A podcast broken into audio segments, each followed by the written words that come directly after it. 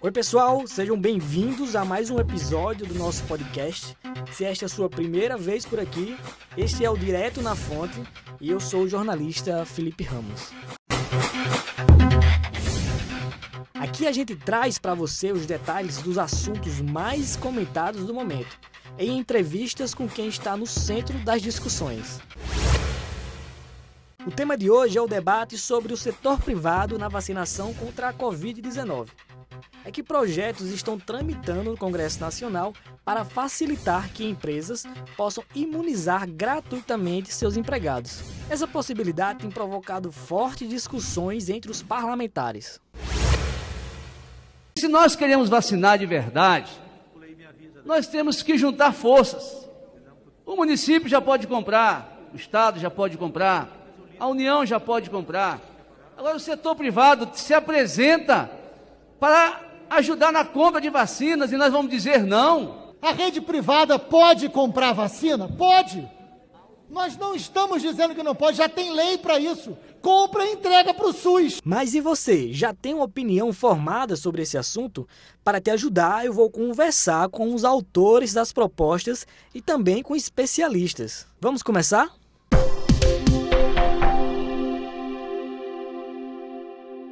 Nossa primeira conversa de hoje vai ser com o deputado Hildo Rocha, do MDB do Maranhão. Ele é autor do projeto de lei que teve o seu texto base aprovado na Câmara Federal nos últimos dias. Qual é o projeto de sua autoria? O que de fato ele está propondo na Câmara Federal? O nosso projeto visa acelerar a vacinação em todo o Brasil.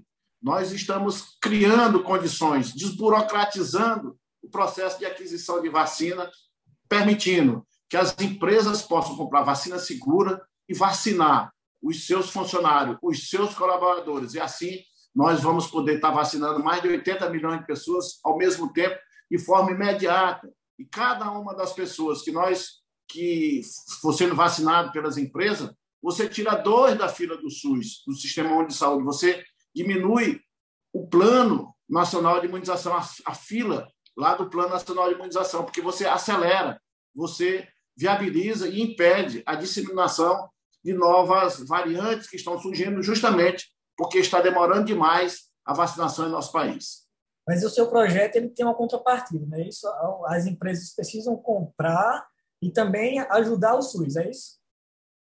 Exatamente. A vacina, ao invés de ele pagar 10 dólares, ele vai pagar 20 dólares por uma vacina. Ou seja, ele vai comprar uma, uma vacina para, do, para vacinar o seu funcionário e a outra vacina ele vai entregar para o SUS para vacinar pessoas também brasileiras que precisam da vacina. Então, ele está doando uma vacina e vacinando o seu, o seu funcionário. Isso é uma, uma forma de a gente acelerar cada vez mais o processo de vacinação. O governo já comprou muita vacina, tem mais de 500 milhões de doses de vacina contratada, mas a gente vê que a burocracia que existe impede a aceleração dessa vacinação. E por isso que nós fizemos esse projeto de lei, graças a Deus, foi compreendido pela maior parte dos colegas deputados. Lógico que tem uma parte de deputado aí que é contra, que é aqueles que, para eles, quanto pior, melhor. Quanto mais pessoas morrerem, pior para eles ano que vem estar podendo disputar uma eleição.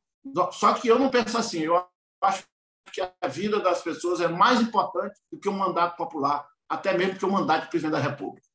Então, uma frase recorrente na sessão de ontem na Câmara é que o seu projeto poderia provocar um fura-fila. Como é que o senhor enfrenta aí essas declarações?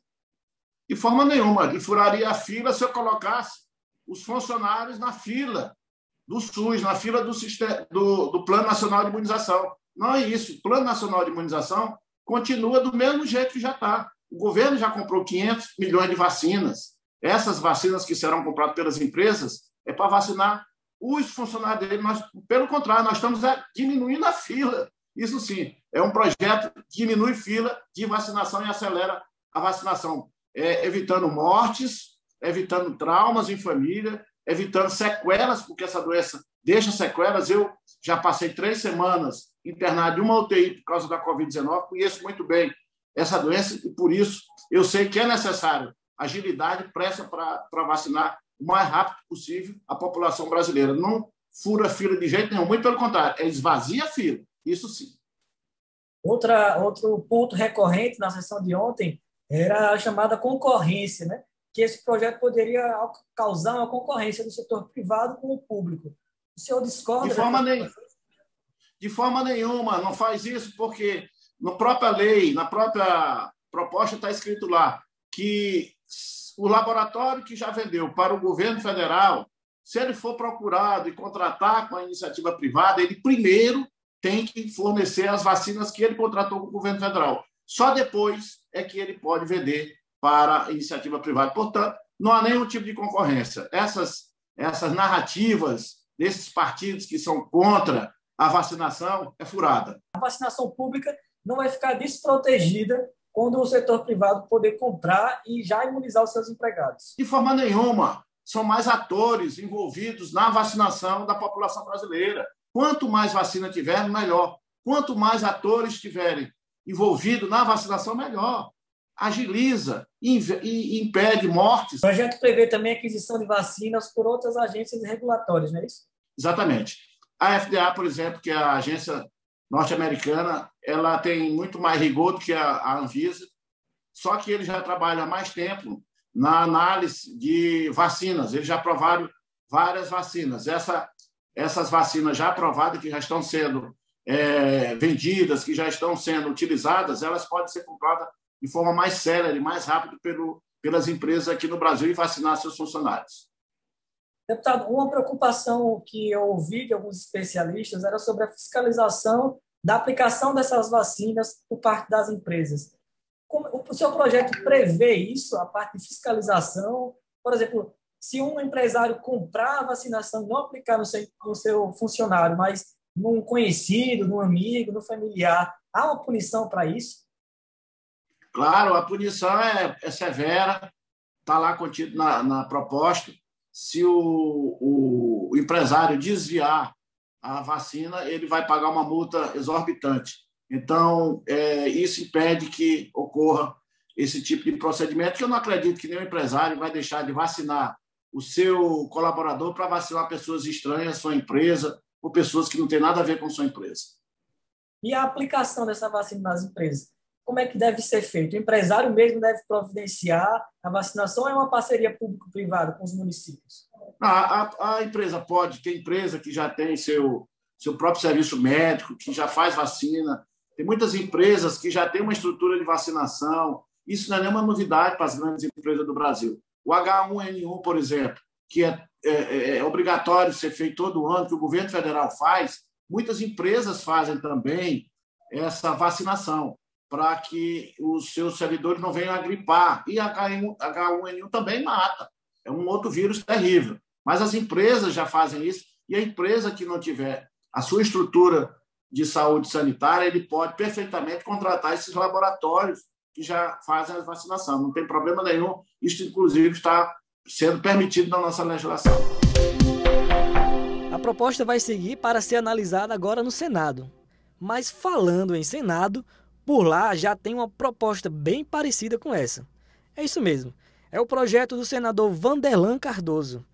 Ele pede que seja liberado o uso imediato de vacinas contra a Covid-19 pelo setor privado, alterando assim a lei já em vigor e de autoria do presidente do Senado, Rodrigo Pacheco, que prevê o repasse total das vacinas para o SUS, enquanto os grupos prioritários sejam vacinados. Eu também fui conversar com o senador para, junto com você, entender melhor esse projeto. Senador, eu queria que o senhor falasse os principais pontos desse projeto e sua autoria. Quais são as principais diferenças desse seu projeto para o já aprovado e sancionado, inclusive de autoria do presidente do Senado, Rodrigo Pacheco? Na verdade, Zé, o, o nosso projeto ele revoga é, ele revoga um, um, artigo da Lei 1425, que é do presidente do Senado, que foi aprovamos esses dias atrás. Qual que é a diferença? A diferença é que o projeto aprovado, é, as entidades, né, públicas ou privadas, ou privada, têm que doar 100% para o Programa Nacional de Imunização. Esse nosso projeto ele vem a facilitar, acelerar a compra de vacina, já que né, é, tanto público como privado pode comprar as vacinas, vacinar os seus colaboradores mas, ao mesmo tempo, tem que doar a mesma quantidade para o Sistema Único de Saúde. E, com isso, vamos acelerar aí a vacinação. Né? Eu conversei antes de apresentar o projeto é, com a classe empresarial, sindicatos, planos de saúde, federações, e todos com essa, essa, esse anseio de que seja mudado o Plano Nacional é, de Imunização ou uma lei como essa que nós aprovamos, autorizando a comprarem vacina e, com isso, desafogar, né? tirar essa pressão que está em cima do SUS é, através do Plano Nacional de Imunização. Senador, então, na prática, os 50% que fica com o setor privado, essa porcentagem poderia ser utilizada já antes do SUS ter completado o grupo prioritário, é isso? É, na verdade, os 50% é, vai para o setor público, o Plano Nacional de Imunização.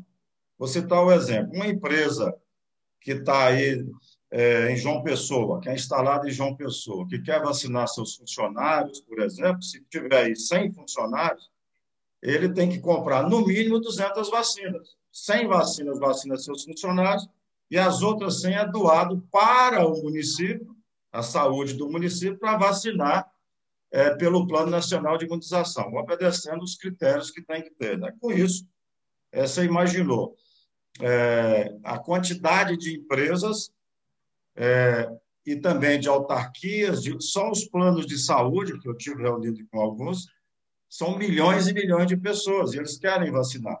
Então, se for aí, por exemplo, o plano de saúde que tiver 2 milhões de associados, desse, no caso desses, desses maiores, então eles terão que doar 2 milhões de vacinas também é, para o SUS, né? para entrar no Programa Nacional de Imunização. Senador, eu vi que o presidente do Senado, Rodrigo Pacheco, disse que debateria o tema desse seu, desse seu projeto, mas que teria algumas ressalvas. Quais seriam essas ressalvas que ele tem destacado? Na verdade, o que estava acontecendo é falta de um pouco, é, de, por parte de alguns, de um conhecimento melhor do projeto. Por isso que nós fizemos o projeto muito simples, né? revogação de um artigo permitindo é, que é, seja feito dessa maneira, 50%, 50%. Né? Então, acho que faltou entender um pouco o projeto. Alguns até dizem né, que não, esse era um projeto para atender é, os ricos. Né? E, pelo contrário, isso aqui vai atender aos trabalhadores, associados, colaboradores, é, tanto da iniciativa privada como pública. Porque os, os ricos mesmo, Zé Felipe, se nós formos, né, acho que você está sabendo das notícias, que os ricos brasileiros já estão tá usando agora é o, o, é o turismo da vacinação. Né? Os, os países dos Emirados, como Dubai, é, a própria Rússia, que está muita gente brasileira né, levando as famílias para vacinar e fazer turismo nesses países. Né? Estados Unidos já está vacinando, muita gente indo para os Estados Unidos passa por outros países, fica lá sete dias, depois vai para os Estados Unidos vacinar ali numa farmácia, ou é muito rápido a vacinação lá. Então já está acontecendo isso.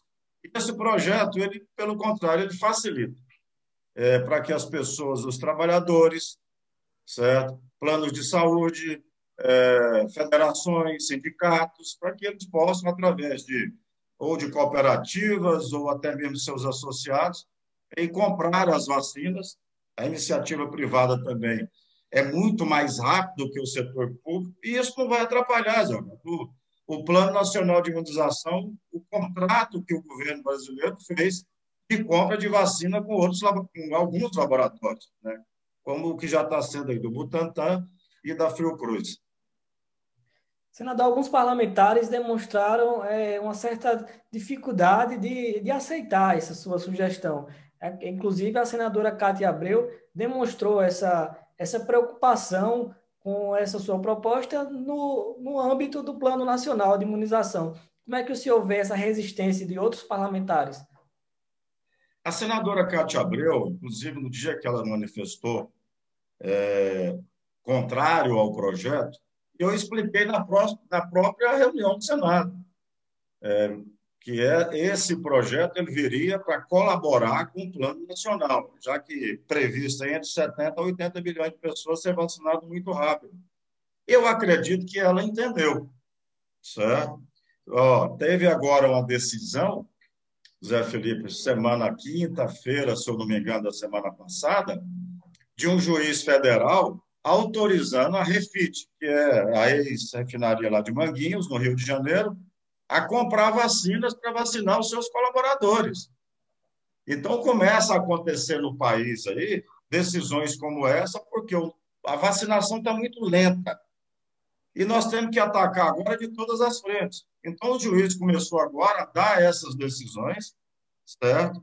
E logo, logo, se não for feito por projeto de lei, daqui a pouco vai ter que ir para o Senado Federal, vai ter que os juízes de primeira instância, de instâncias superiores, até essas decisões favoráveis, porque precisa é vacinar. Não pode é ficar da forma que está, é, precisa atacar em várias frentes. Se essa é uma das frentes e vai ajudar, então por que não aprovar? Né? Nós não podemos é, ficar de olhos vendados achando que o rico do nosso país já não está viajando já está viajando e vacinando lá fora. Agora, os trabalhadores, a maioria da população que não tem condições, precisa, Zé, Felipe, para é, precisa de um projeto como esse para vacinar o mais rápido possível. Porque senão nós vamos até final do ano aí, olhe lá, se vamos conseguir vacinar a nossa população. Qual é a projeção dessa sua proposta ser apreciada agora pelo Senado? Olha, eu espero que seja essa semana. Tamanha é a urgência. Para você ter uma ideia, nós tivemos aí dois grandes empresários do Brasil. O Carlos Wizard, certo? E o Luciano Rank, que é da Avan, certo? Na conversa que eu tive com eles, eles manifestaram interesse, caso o projeto seja aprovado, um projeto similar como esse. Eles adquirirem certo? viabilizar a compra de 10 milhões de vacinas. Agora, precisa ter essa, essa condição das pessoas que forem investir, vacinar seus colaboradores, sendo sindicatos, ou sendo plano de saúde, ou sendo prefeituras, os prefeitos ou governadores, de que vão vacinar ali a sua população, certo? É, se for adquirir, e com a obrigação de ter que doar a mesma quantidade para o Sistema Único de Saúde certo? Então, nós temos aí, hoje eu recebi aqui o apoio, a noção de apoio, de várias entidades espalhadas pelo Brasil, dando apoio a esse nosso projeto. Então, está havendo aí um clamor da sociedade muito grande para um projeto como esse, certo? Que seja aprovado. Tem o do, da Câmara dos Deputados, o próprio presidente do, da Câmara, o, o Lira, ele apresentou um projeto similar ao meu. Qual que é a diferença? Que no projeto dele pode-se abater a compra no imposto de renda. No meu, não. Eu acho que um projeto como esse não precisa colocar a conta no governo, ou seja, nos contribuintes. Certo? Dá para a iniciativa privada, os planos de saúde, todos arcarem com a compra dessa vacina sem ter que colocar essa despesa nas costas do contribuinte. Senador, e como é que seria o controle dessa, dessa vacinação? Por exemplo, a empresa compra e, e, vai distribuir com seus colaboradores, mas quem vai fazer o controle desse estoque? O governo vai ter alguma participação nesse, nesse, nesse controle da vacinação privada? 100%. Tanto da pública como da privada. Não vai mudar. Quem vai controlar é o Sistema Único de Saúde. É a saúde que vai controlar. Até mesmo que precisa de ter profissionais qualificado para fazer a vacinação. Se uma empresa, um sindicato, um plano de saúde vai doar a mesma quantidade para o município, então faça essa parceria do município em vacinar os funcionários da empresa. Então, os, o controle seria 100% do Ministério da Saúde, sem problema nenhum é, disso acontecer. Até mesmo se for diferente disso, vai virar uma bagunça. Mas assim como na Câmara, a proposta já encontra resistência de alguns parlamentares no Senado, como líder da oposição, o senador Randolph Rodrigues, que eu tive a oportunidade de conversar e saber a opinião dele sobre o assunto. A Lei 14 dose 123, já aprovada pelo Congresso Nacional em prazo recorde, da qual fui relator, já autoriza a iniciativa privada a adquirir vacinas, contanto que se preencha um conjunto de critérios. Primeiro, que o Programa Nacional de Imunizações vacine todos os grupos prioritários. Depois, a iniciativa privada pode adquirir vacinas, contanto que forneça 50% para o Programa Nacional de Imunizações e utilize os outros 50% para seu uso próprio. O que se quer neste momento é uma indecência. Se quer que a iniciativa privada fure a fila dos grupos prioritários, ou seja, dos idosos que têm comorbidade, dos profissionais da saúde, dos profissionais de segurança pública, entre outros, ainda tenha desconto de imposto de renda por conta disso e não disponibilize com seus recursos 50% das vacinas para o Programa Nacional de Imunizações. Em nenhum lugar do planeta que está enfrentando a pandemia isso ocorreu. Aprovar essa lei é uma indecência, é um ataque à saúde pública, é um ataque, uma afronta a todos os brasileiros. Agora que a gente conhece bem essas duas propostas, vamos conversar então com um especialista jurídico. É o advogado Silvio Guide. Ele analisou o tema e você confere agora. O Guide, eu queria que o senhor falasse para a gente agora sobre a participação do setor privado na compra das vacinas. É benéfico para o país essa participação, esse desejo do setor privado em comprar vacinas? Olha, Felipe, é, a gente precisa analisar esse tema com, com algumas considerações. Tá? No, no, plano geral, eu diria para você que ele é benéfico, porque o, o setor privado ele é um, uma das pernas tá, do nosso sistema de saúde. Né? A gente tem o setor, o setor público, o setor privado e o terceiro setor. Todos eles, de alguma forma, auxiliam tá? para que o, o, o serviço de saúde, em especial o serviço público de saúde, ele possa ter capacidade, ele possa ter energia para atender quem mais precisa, que é a população de baixa renda, a população mais vulnerável. Né?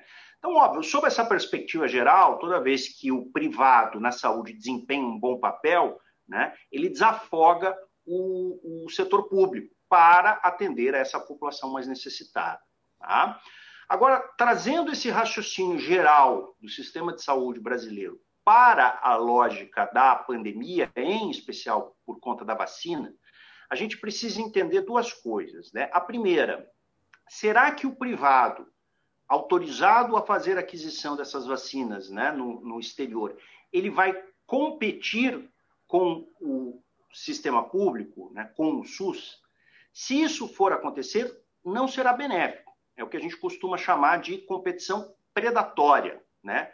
Ao invés dela estimular o bom serviço público, ela vai fazer com que a vacinação seja menos eficiente, porque tendo o poder público e privado disputando o mesmo insumo, né, o acesso a esse insumo vai ser mais demorado e provavelmente mais caro.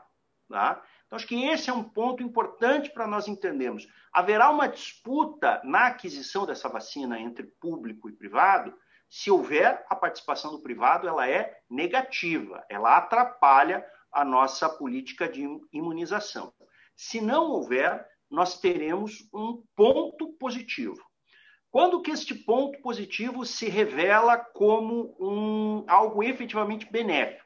Nós precisaremos que o setor privado, né, ele esteja incluído dentro de uma política pública de vacinação.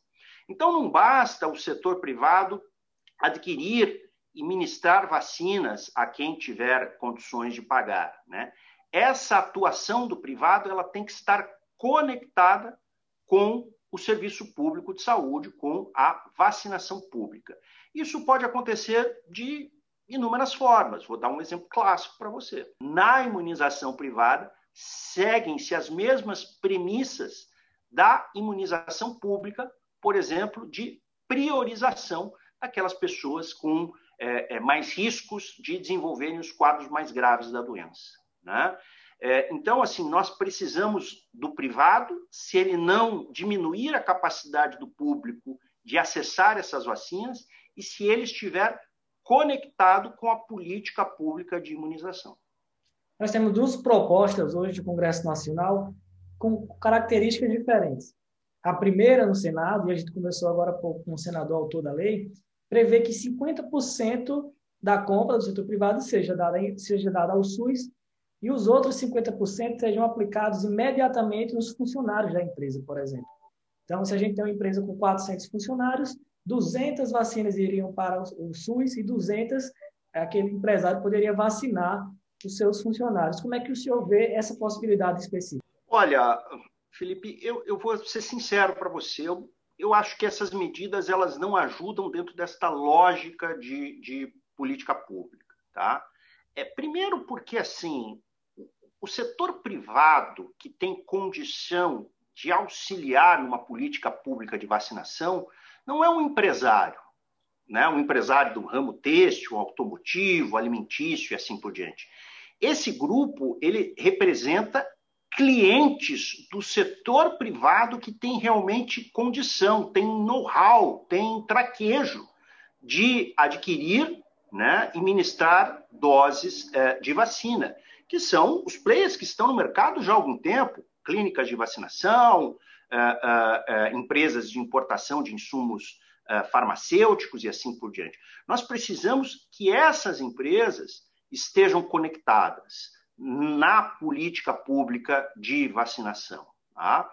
Então, assim, sob essa perspectiva, não, não, não me parece assim ter muito sentido você ter alguma dinâmica de priorização do empresário. Eu acho que as clínicas de vacinação que têm essa aptidão para adquirir essas vacinas lá fora é que podem ter alguma diretriz, e volto a dizer a você, me parece que a melhor diretriz seria a diretriz da própria política pública de imunização, de começar a endereçar e direcionar é, essa vacinação ao público prioritário. Né? Existem os muito prioritários, né? E você vai descendo, né? Os não tão prioritários, os pouco prioritários, mas você tem aquela camada que sempre estará ou mais propensa a ser contaminada pelo Covid ou mais propensa a desenvolver os quadros mais graves. Então, assim, você ter essa ligação com o, com o empresário, que não é do ramo da saúde, me parece pouco útil para uma política pública de vacinação onde o setor privado estará ou deverá estar inserido. Tá? Eu acho que esse é um ponto importante. Tá? O segundo ponto, que é a doação do SUS, eu costumo dizer que é uma forma é, diferente e até criativa né, de tributar a vacinação privada. Né? Então, uma atividade privada que gera um lucro, tradicionalmente está é, sujeita à tributação, poderia ter sido criado um imposto, é, um tributo né, específico é, para essa aquisição privada, né, se optou ou está se optando por essa alternativa de doação, que tem a sua, digamos assim, utilidade sob a perspectiva prática. Né? Ou seja, você consegue, com, com a, a, vontade do setor privado né, de lucrar através da prestação de um serviço adequado que ele vai disponibilizar, ter é, o que a gente chama de um, contribuição social, né? ou no direito, como a gente chama, né? aplicar o princípio da solidariedade, que é a redistribuição de riquezas. Quem tem condição de pagar pela sua vacina, paga a sua e de mais alguém. É mais ou menos essa lógica quando você pensa nessa doação.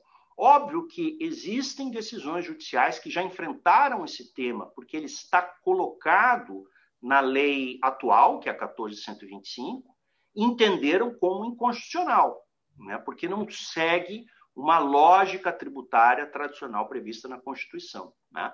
Eu penso que esse argumento é superável, esse argumento jurídico é superável pelo momento excepcional que nós estamos vivendo, né? mas a gente precisa encarar de frente esse tema. Né? Então, olha, estamos sim é, é, é, criando uma alternativa mais célere de redistribuição de riquezas, fazendo com que quem tem condição de pagar a sua vacina pague a sua e de mais alguém. Eu enxergo com bons olhos essa alternativa.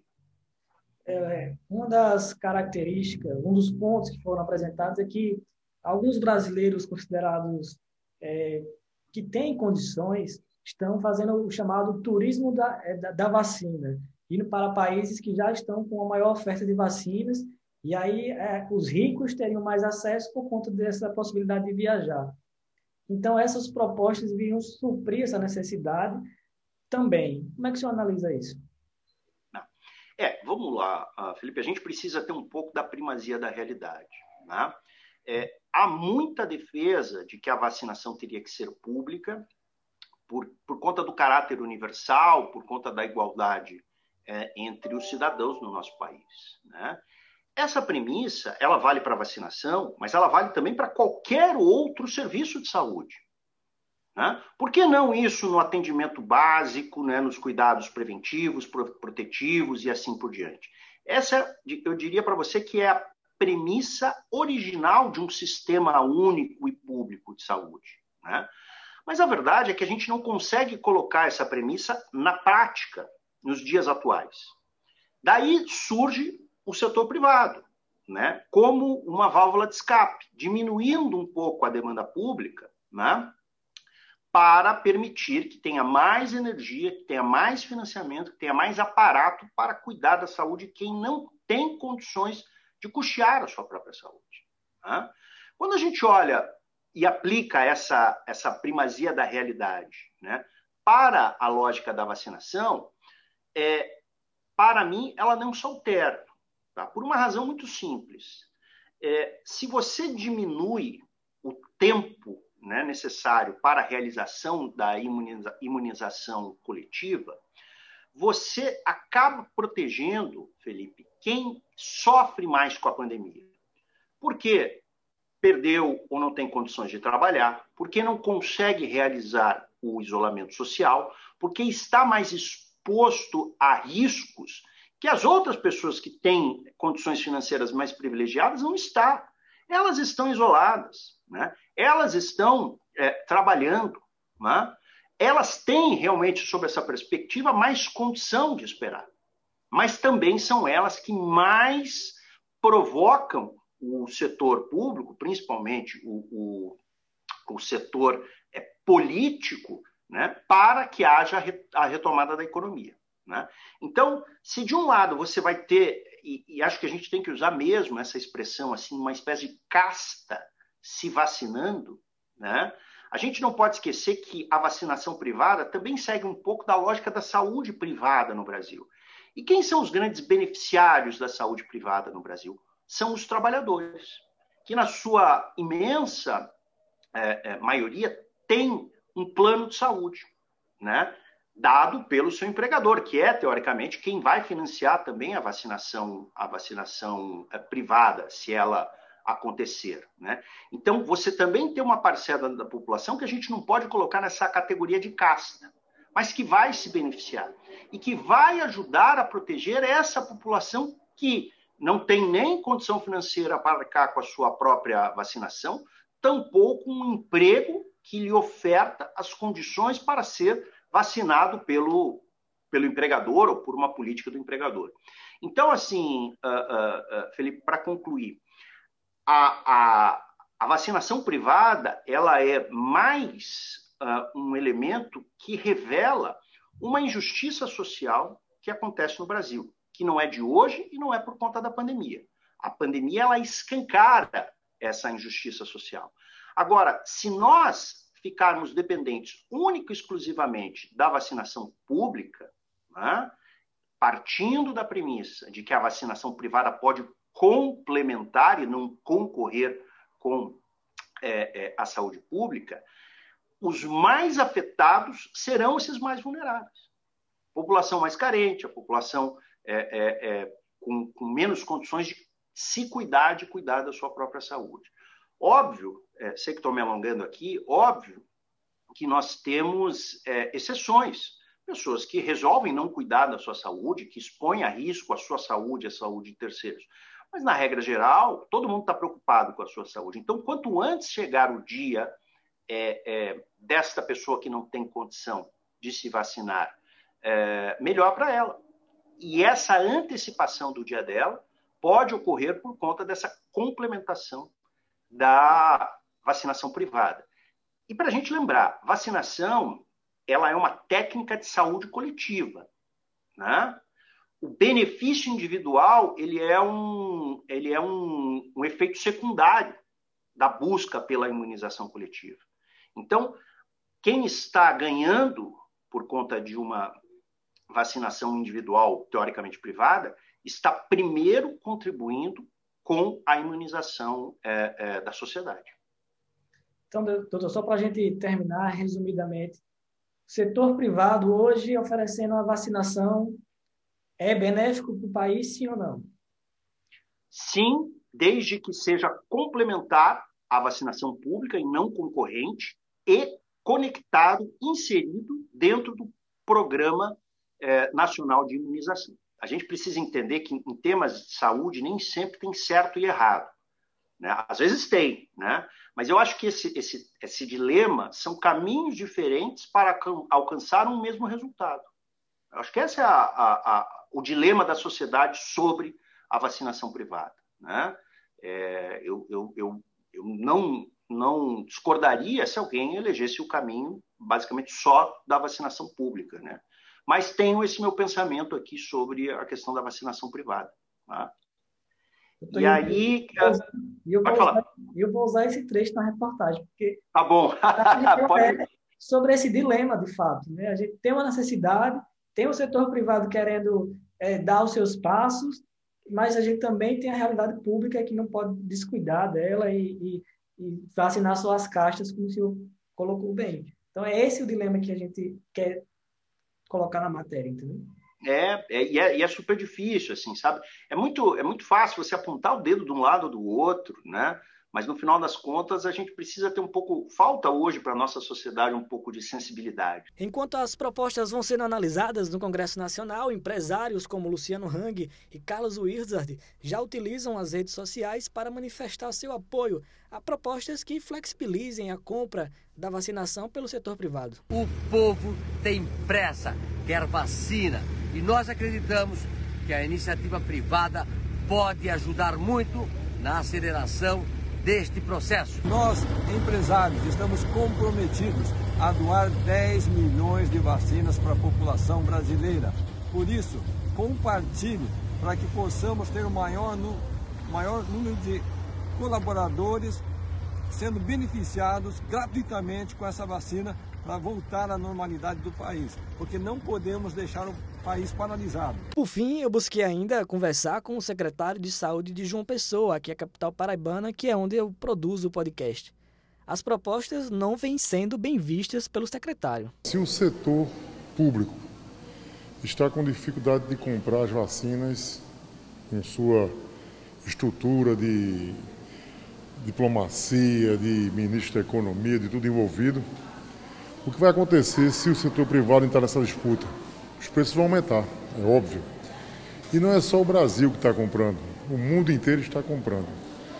E eu acho que nós teríamos que manter, sim, o programa como ele se encontra, adquirindo mais vacinas pelos, pelo, pelo, pelo Ministério da Saúde, mantendo o Programa Nacional de Imunização, que nós estamos diante de uma pandemia, nós não estamos diante de uma oportunidade de negócios, nem de selecionarmos quem tem mais vai sobreviver mais rápido, vai, sobreviver mais rapidamente do que os outros.